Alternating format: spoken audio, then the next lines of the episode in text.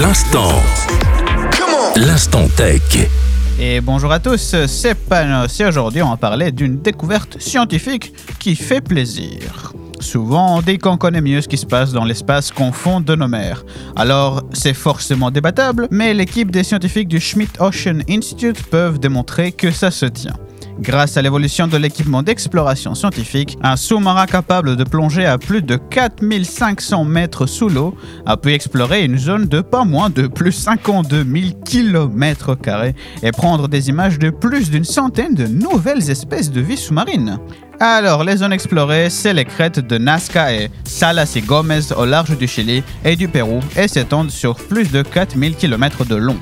Les résultats sont analysés par une équipe de l'Universidad Católica del Norte au Chili et il y a une grande quantité d'images et ces résultats peuvent prendre des années à analyser d'après les scientifiques.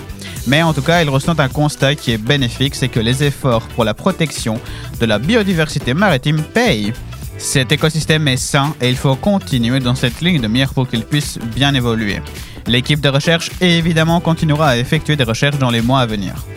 Voilà pour moi, merci pour tout. J'espère que cette info vous a plu, car ce genre d'info, ça fait plaisir. Nous on se retrouve en tout cas une prochaine fois. Merci de nous écouter, et bye bye.